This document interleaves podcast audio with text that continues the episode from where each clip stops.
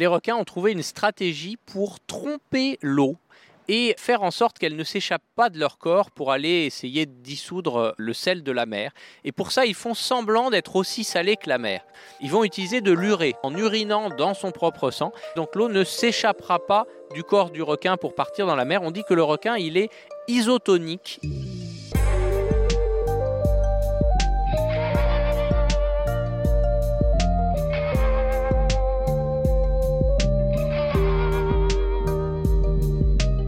Bonjour à tous. Bill François est un amoureux des poissons. Bill a étudié à l'école normale supérieure avant de se consacrer à la recherche sur l'hydrodynamique de la locomotion aquatique. En gros, il a étudié les bancs de poissons et la manière dont ils nagent ensemble.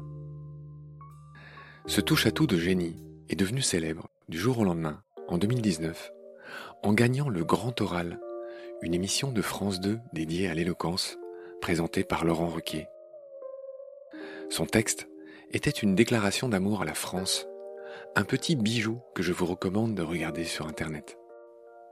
Si un jour une suite était donnée, je parierais volontiers que Bill ferait un nouveau texte, cette fois en lien avec l'eau et l'océan. Dans le premier épisode, nous avions évoqué les sens des poissons et leur bavardage c'est-à-dire les sons qu'ils émettent, car la jolie expression le monde du silence est aussi poétique que fausse. Un véritable concert du vivant se donne en permanence sous l'eau. Tous les amis plongeurs le savent bien.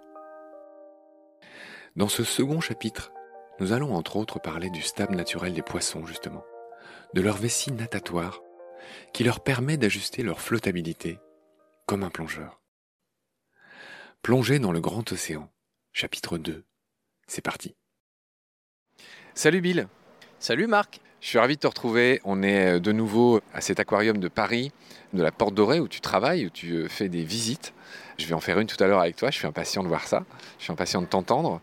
Tu es cet auteur de ce petit livre merveilleux qui s'appelle L'éloquence de la sardine, qui est sorti en 2019 chez Fayard. Déjà, il est très beau. La couverture est magnifique. Je veux bien que tu me dises un mot d'ailleurs sur cette couverture. C'est toi qui l'as choisi? Alors on a deux couvertures, celle de l'édition en grand format chez Fayard où c'est moi qui l'ai dessiné effectivement avec une sardine que j'ai faite moi-même à l'aquarelle. Et ensuite pour l'édition poche qui est chez J'ai lu, ils se sont inspirés d'une couverture qui avait été faite pour la traduction en russe et qui représentait une boîte de sardines. À partir de là, ça les a inspirés artistiquement pour faire une couverture dans un style un peu 19e, un peu Jules Verne, gravure marine, euh, que je trouve vraiment très original. Elle est très très belle en effet cette gravure. J'invite les gens à regarder cette petite couverture de la version du J'ai lu. Ce bouquin, J'ai lu, a été traduit dans pas mal de langues. En ce moment en 17 langues, oui. Mais d'où vient ce succès phénoménal? Ah ben, C'est de la chance. Hein. Le talent? La chance, la chance. Très bien, tu es modeste, Bill. Dans notre épisode du jour, Bill, si tu veux bien, on va parler de la biologie des poissons, on va parler surtout de leur sens. Et j'aimerais qu'on commence par parler de leurs yeux et je vais te lancer en rappelant une immense évidence. Quand on regarde un poisson, ce qui est frappant, c'est qu'il n'a pas de paupières, contrairement aux autres animaux. On a parlé des mammifères et des oiseaux dans les autres épisodes. Alors, il y a des exceptions. Hein. Il y a la fameuse paupière nictitante des requins. Tu m'en diras un mot si tu veux. Mais si on prend un poisson, entre guillemets, classique, parlons par exemple de la fameuse sardine de ton livre, la sardine n'a pas du tout de paupières. Et l'autre chose qu'elle n'a pas, elle n'a pas de pupille qui bouge. Et ça, ça a des implications dans la vue des poissons. Est-ce que tu peux m'en parler un petit peu?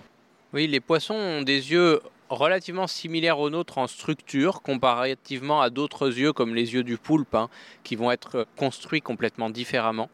Mais effectivement, ils sont quand même assez différents dans le sens où ils n'ont pas de paupières, ils n'ont pas de cristallin avec un diaphragme, etc.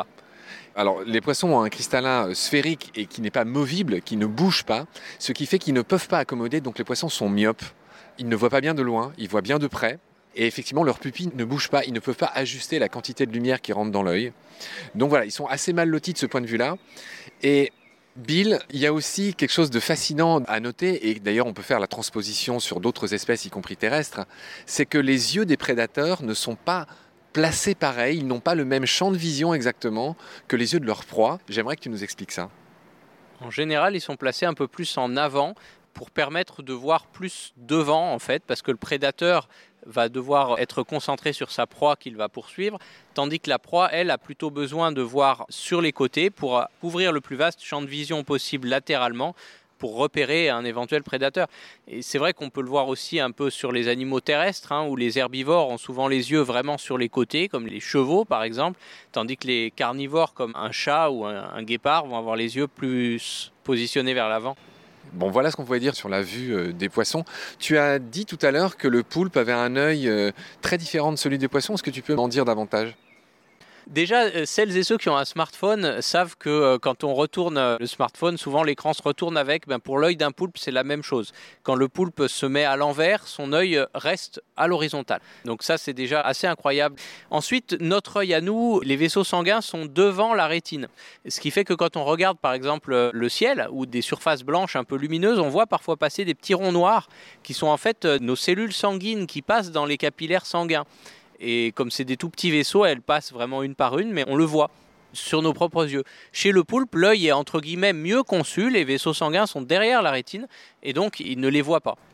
Tu m'as éclairé sur l'œil du poulpe qui est joli. On dirait un œil de chèvre avec cette espèce de pupille en forme de W. Exactement, ça fait vraiment penser à un œil de chèvre avec cette pupille horizontale, oui. Ouais, ils ont des beaux yeux, les céphalopodes. Je renvoie les auditoristes et je te renvoie toi à nos épisodes céphalopodes qu'on avait fait avec Marjorie Rossian du Muséum d'histoire euh, naturelle, qui étaient de beaux épisodes sur tous les céphalopodes. On avait parlé notamment des calmars géants et de toutes les caractéristiques, y compris mimétiques, fabuleuses, avec ces fameux chromatophores, des sèches qui sont euh, bien à des années-lumière des caméléons, par exemple, en termes de vitesse de changement de ces chromatophores. Mais ce n'est pas notre sujet d'aujourd'hui, donc je renvoie à tous ceux que ça intéresse sur nos beaux épisodes céphalopodes.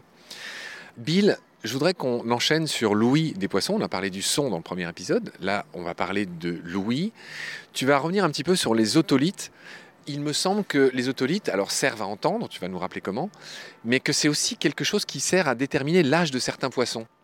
Oui, alors les otolithes, c'est des petites pierres qui sont situées à l'intérieur de la tête des poissons et qui leur servent à entendre. Quand on parle de l'ouïe des poissons, ça n'a rien à voir avec leurs ouïes. Hein. Leurs ouïes qui sont ces fentes dans lesquelles l'eau sort pour la respiration, c'est là qu'il y a les arcs branchiaux mais l'ouïe, le sens auditif du poisson, il se trouve à l'intérieur de la tête dans ces petites pierres qui s'appellent les otolithes, qui sont des parties du corps euh, calcifiées et qui se construisent par des couches successives, un peu comme les stries dans un tronc d'arbre, de la même manière qu'avec les cernes on détermine l'âge d'un arbre. Alors, dans une des émissions où tu t'es exprimé, il m'a semblé que tu t'étais un peu emporté, mais on va régler ça entre gentlemen. Tu as évoqué le requin du Groenland, avec lequel on a fait une émission avec le célèbre René Eusé, qui est sans doute un de nos cinéastes sous-marins les plus connus. Hein. Il a fait tous les Thalassa, tout ça, tu étais encore pané. Comme le poisson, j'étais pané. oui, alors celle-là, tu l'as fait tout le temps aussi, ami du calembour.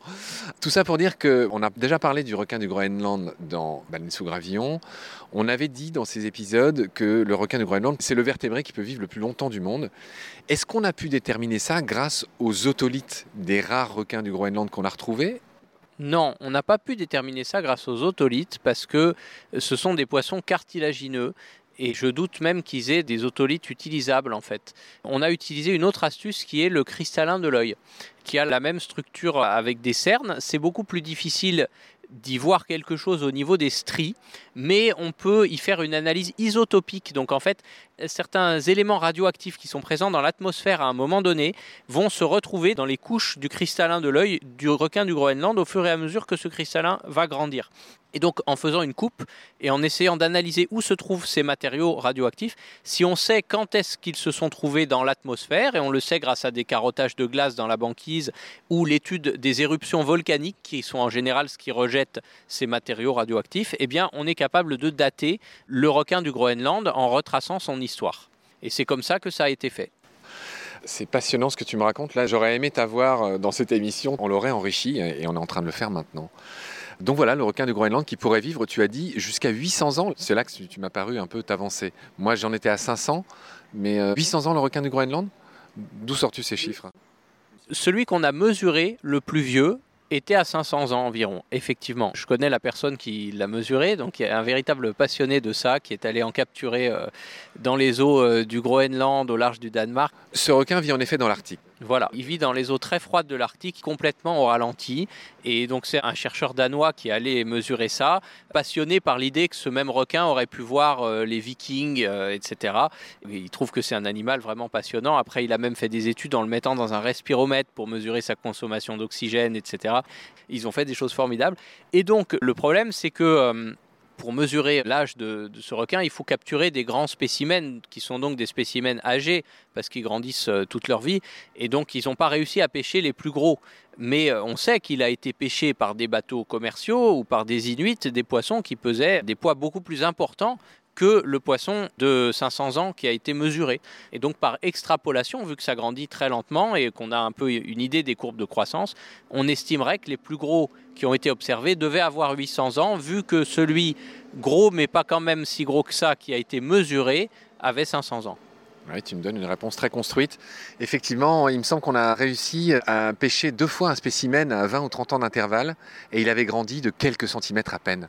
Voilà, ça grandit très très peu et je crois que ça peut peser au moins dans les 800 livres. Hein. C'est un requin qui peut atteindre 5 mètres, il peut être énorme, il est énorme, c'est un charognard, il n'est pas très beau, mais bon, ça n'a aucune espèce d'importance. Et il a une dernière particularité, on ne va pas faire toute l'émission sur le requin du Groenland. Cette autre particularité, tu vas me le confirmer, il est aveugle ce requin en fait, et il a des petites crevettes qui s'installent dans son œil, ce qui peut paraître horrible. Oui, c'est la vie impitoyable de la nature sous l'eau. Hein. Ce requin, il est en général parasité. À partir d'un certain âge, il est aveugle, mais ça ne l'empêche pas de se repérer très bien. En gros, il vit très souvent dans le noir total, dans les ténèbres totales des profondeurs. Il vit dans des eaux très sombres et de toute façon, il a plein d'autres tours dans son sac pour se repérer. Il n'a pas besoin de la vue, l'odorat, le goût, euh, le sens magnétique probablement, le sens électrique certainement, le sens des courants d'eau également lui permettent de se repérer, de repérer ses proies et de vivre tout à fait normalement. La transition est toute trouvée, Bill. On parlait de ce requin du Groenland et j'aimerais qu'on aborde la question de la ligne latérale des poissons, qui est cet organe sensoriel que nous n'avons pas nous autres, mammifères. Et donc j'aimerais que tu m'expliques ce que c'est, à quoi ça sert. J'aimerais que tu, voilà, que tu nous éclaires sur cette ligne latérale des poissons. C'est cet organe qui se situe au niveau de la ligne qu'il y a le long du flanc des poissons des deux côtés, hein, qu'on voit plus ou moins nettement selon les espèces, et qui est ponctué de petites cellules qui s'appellent des neuromastes. C'est des cellules ciliées, donc un peu le même principe que les cellules qu'il y a dans nos oreilles. C'est des petits cils qui vont vibrer et leur déplacement va euh, générer un signal nerveux que le poisson va pouvoir percevoir. Et en fait, ces cellules qui sont logées dans des espèces de petites loges similaires à un tube de pitot, qui sont les sondes que les avions utilisent hein, pour mesurer leur vitesse. Les fameuses sondes pitot. Les fameuses sondes pitot, bah, le poisson a en fait ça le long de son corps pour repérer la vitesse de l'eau. Et il va pouvoir comme ça cartographier la vitesse de l'eau autour de lui et savoir à quelle vitesse il nage. Voilà, ça lui permet d'ajuster sa position, sa vitesse, et c'est un organe mécano-sensoriel. C'est une autre manière de le dire, c'est-à-dire qu'effectivement, le mouvement, la pression de l'eau autour de lui, la vitesse de l'eau qui circule sur son corps le renseigne et l'aide à se mouvoir lui-même dans l'eau. Exactement. Bill, on a remarqué que chez les poissons qui vivaient dans les cavernes, ces poissons aveugles en général, ou tous ces poissons qui vivent dans des eaux dites turbides, c'est-à-dire extrêmement peu claires, très sales en fait, avec beaucoup de sédiments dedans, cette ligne latérale était beaucoup plus euh, développée. Ça paraît logique elle est beaucoup plus développée parce que la vision justement est beaucoup moins développée et ça va remplacer la vision pour aller même jusqu'à servir à certains poissons une sorte de sonar pour se repérer activement dans le milieu uniquement grâce à la ligne latérale. Et on a ici à l'aquarium de la Porte Dorée certains tétras cavernicoles, des poissons qui sont complètement aveugles au point de ne même plus avoir d'yeux et d'utiliser uniquement leur ligne latérale pour se repérer. Ils ont zéro œil. En effet. Et on peut penser que dans le cas de notre requin du Groenland, dont la majorité des vieux spécimens sont aveugles, il doit beaucoup se servir de sa fameuse ligne latérale. Le requin utilise aussi beaucoup le sens électromagnétique. Oui, on va y venir. Oui, oui. On n'a pas fini avec la ligne latérale. Je voulais parler d'un gros mot que j'ai adoré, la réotaxie. Donc R-H-E-O taxi. Et c'est donc cette science réo, c'est tout ce qui est écoulement, en fait, comment dire, cette euh, capacité qu'ont les poissons à s'installer dans un courant. Se mettre face au courant, oui, nager toujours à contre-courant. c'est presque philosophique. Hein. Mais c'est important pour le poisson de nager toujours à contre-courant, déjà parce que ça lui apporte de l'eau pour respirer directement dans sa bouche, donc c'est moins fatigant pour lui. Ça lui apporte de la nourriture aussi, il a toujours la tête vers l'amont, donc vers la nourriture qu'il dévale. Et euh, ça lui permet éventuellement de pouvoir dévaler à son tour s'il doit s'enfuir. On va continuer sur les organes sensoriels du poisson. J'ai vu que, on en a déjà parlé, mais tu vas y revenir, les poissons, en tout cas osseux, contrairement aux requins, on y viendra, on en dira un mot, ont une vessie natatoire. Ils ont un stab. À peu près tous. À peu près tous, une poche gazeuse qui leur permet d'ajuster leur flottabilité dans l'eau. Les requins n'en ont pas. Je le mentionne au passage, c'est une des grandes différences entre les poissons cartilagineux et les poissons osseux. On y reviendra. Mais cette vessie natatoire est aussi un organe sensoriel. Est-ce que tu peux m'expliquer dans quelle mesure?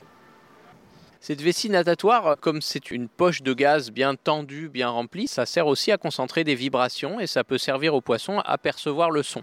De la même façon que le poisson va émettre des sons avec cette euh, vessie natatoire de temps en temps, il va aussi pouvoir recevoir des sons et les mesurer grâce à cette vessie natatoire.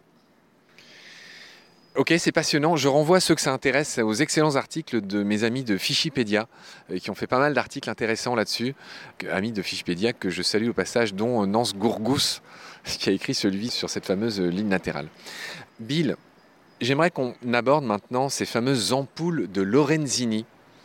Euh, tous ceux qui s'intéressent aux requins connaissent ces organes qui sont aussi des organes sensoriels, qui sont typiques des chondrictiens. Les chondrictiens, c'est le nom savant des poissons cartilagineux que sont les requins, les raies et les chimères, pour faire simple.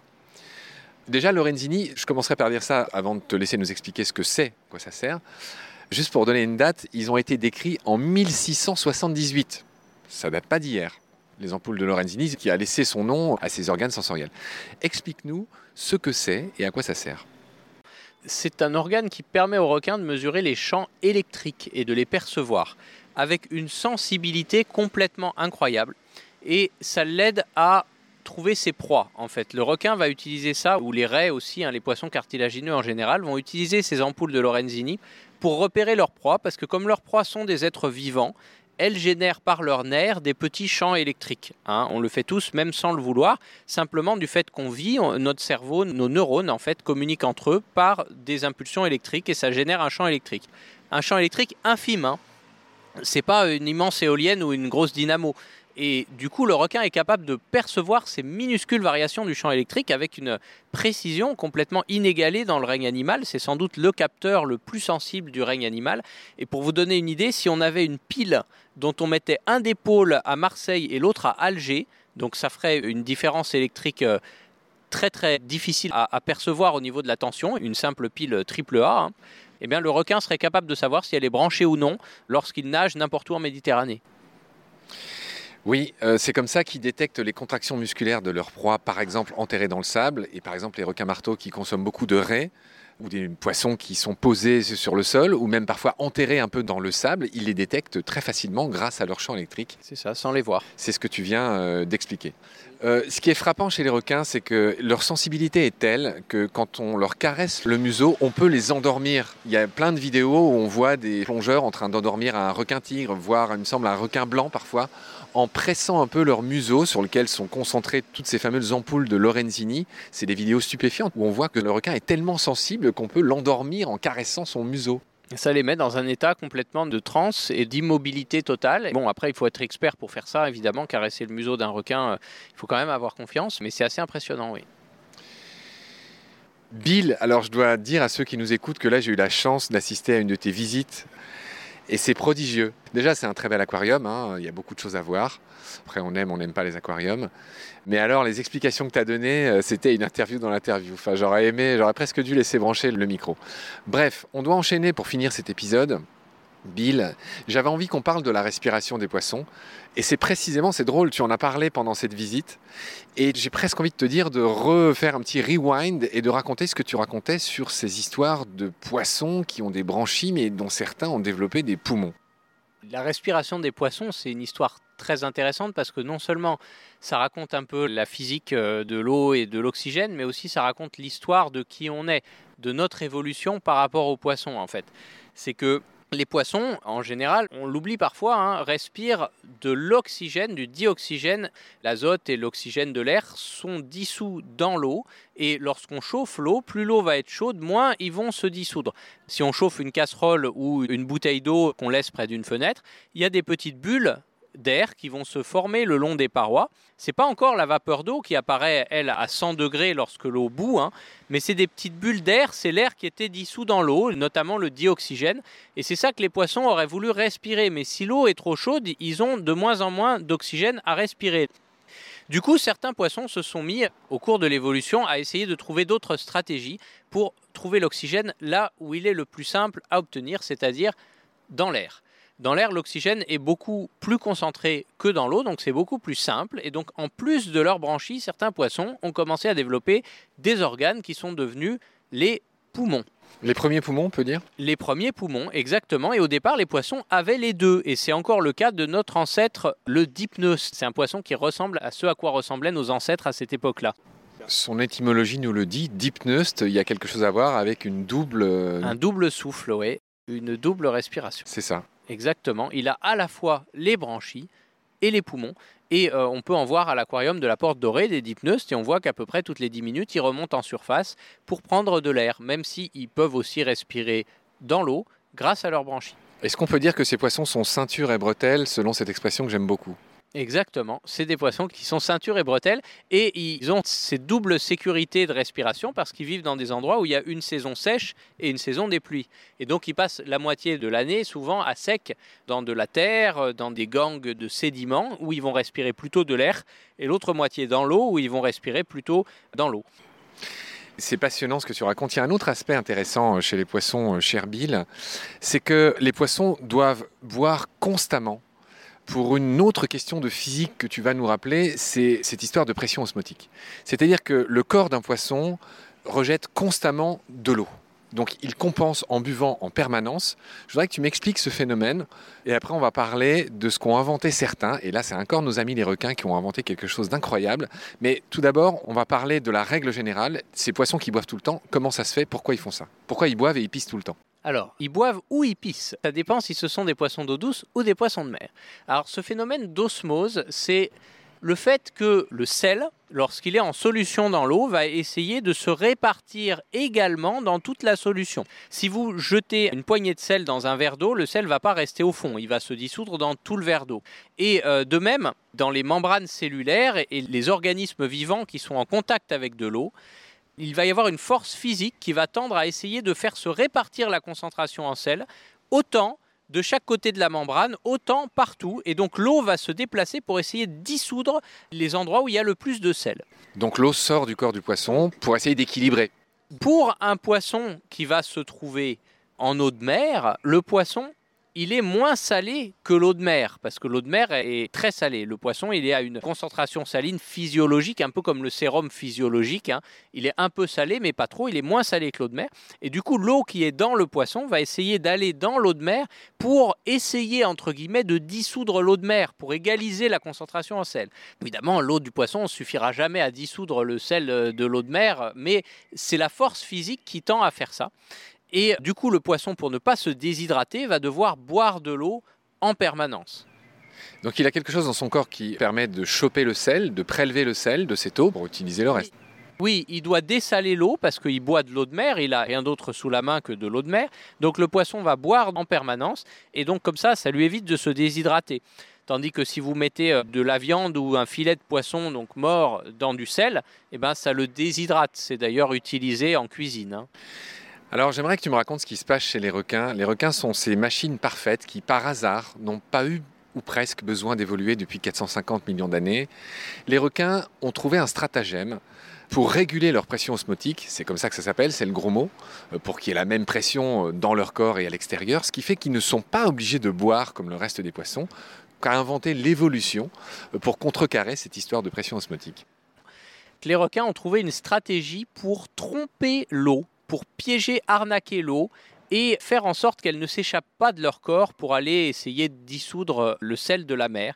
Et pour ça, ils font semblant d'être aussi salés que la mer. Comment ils font semblant? Eh bien, ils vont utiliser un autre composé chimique que le sel. Mais pour l'eau, d'un point de vue de force osmotique, ce composé chimique, l'eau le voit comme si c'était du sel. C'est la même chose. Ils vont utiliser de l'urée.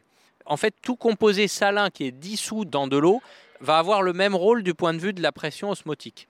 Et donc, le requin va utiliser de l'urée dans son sang, qu'il va produire en quelque sorte en urinant dans son propre sang. Ça va saler son sang, mais pas avec du sel, avec de l'urée, mais du point de vue de l'eau, c'est la même chose, et donc l'eau ne s'échappera pas du corps du requin pour partir dans la mer. On dit que le requin, il est isotonique, il a la même concentration saline que la mer, même si à l'intérieur de lui, c'est pas du sel, c'est de l'urée, et ça fait que la viande de requin a souvent goût d'ammoniac.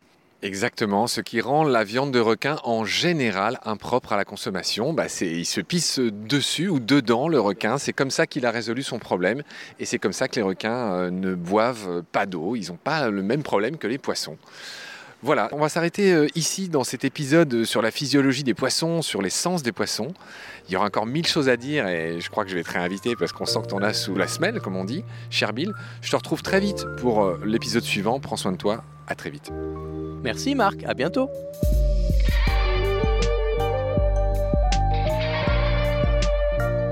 C'est la fin de cet épisode.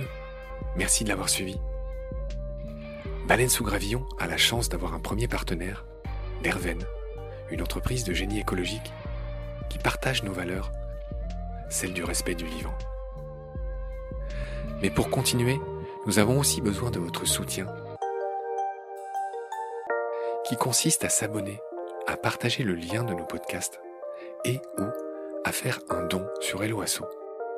Grand merci par avance. Je remercie tous mes équipiers pour leur aide précieuse et je vous retrouve bientôt pour de nouveaux épisodes. D'ici là, prenez soin de vous et de ce qu'il y a autour de vous. Merci, à bientôt.